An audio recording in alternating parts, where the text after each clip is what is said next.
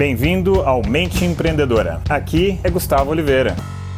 Fala galera, beleza? Aqui é o Gus e hoje eu vou trazer aqui um tema que foi sugerido por uma das pessoas que me acompanham aí nos meus canais. Então, a dúvida dela eu achei bacana, achei interessante e achei que eu posso contribuir com isso e de repente pode ser uma dúvida, pode ser uma questão que você também tenha. E é a seguinte: qual é o perfil das pessoas né, que eu devo selecionar para trabalhar comigo? Bom, para responder essa questão não é assim tão simples, não existe só uma resposta possível, né? até porque o que para mim é um perfil bom, para o meu gosto, para o meu, meu, paladar, meu paladar para a minha forma de trabalhar, pode ser bacana, mas de repente para você pode não ser. Então, o que eu vou colocar aqui é a minha visão, o que eu gosto, a forma com que eu seleciono e monto as equipes com as quais eu trabalho. Né? Hoje eu tenho cinco empresas, então tem bastante tipo aí de equipe com a qual eu interajo continuamente.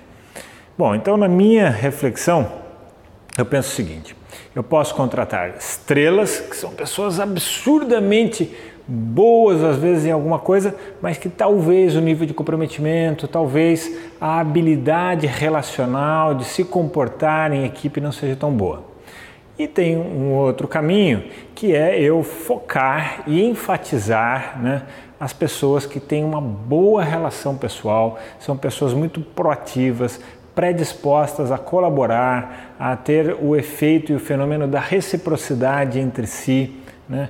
e que são pessoas muito mais fáceis de se trabalhar nesse sentido e são pessoas altamente comprometidas. Então, posso ir por um caminho, posso por outro.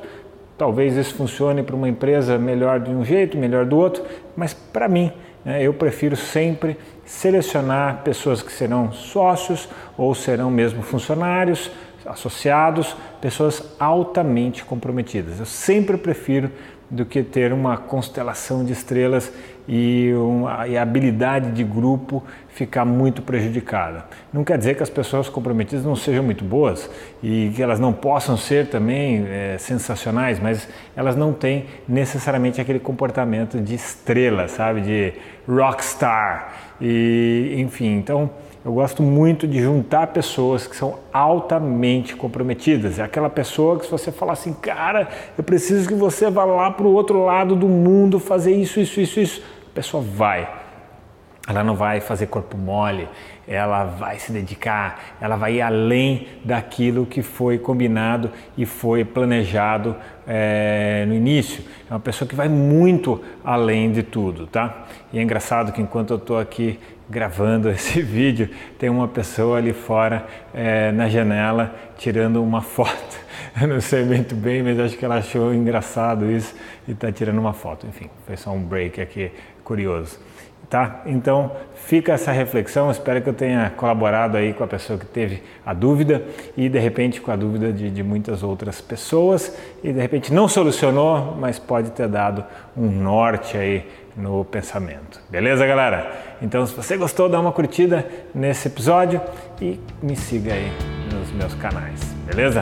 Um grande abraço!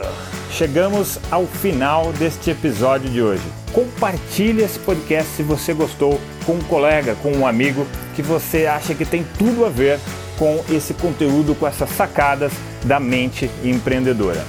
E se você gostou do conteúdo e quiser conhecer mais, eu te convido a acessar o meu site gustavooliveira.com.br e lá você pode assinar também gratuitamente a minha newsletter de vídeos, tá? Você vai receber vídeos de sacadas minhas, de conteúdo, de técnicas, de conceitos sobre essa parte de performar melhor como empreendedor, ter uma atitude empreendedora caso você não seja empreendedor e se ainda estiver disponível o download gratuito do meu livro a mente empreendedora, tá bem?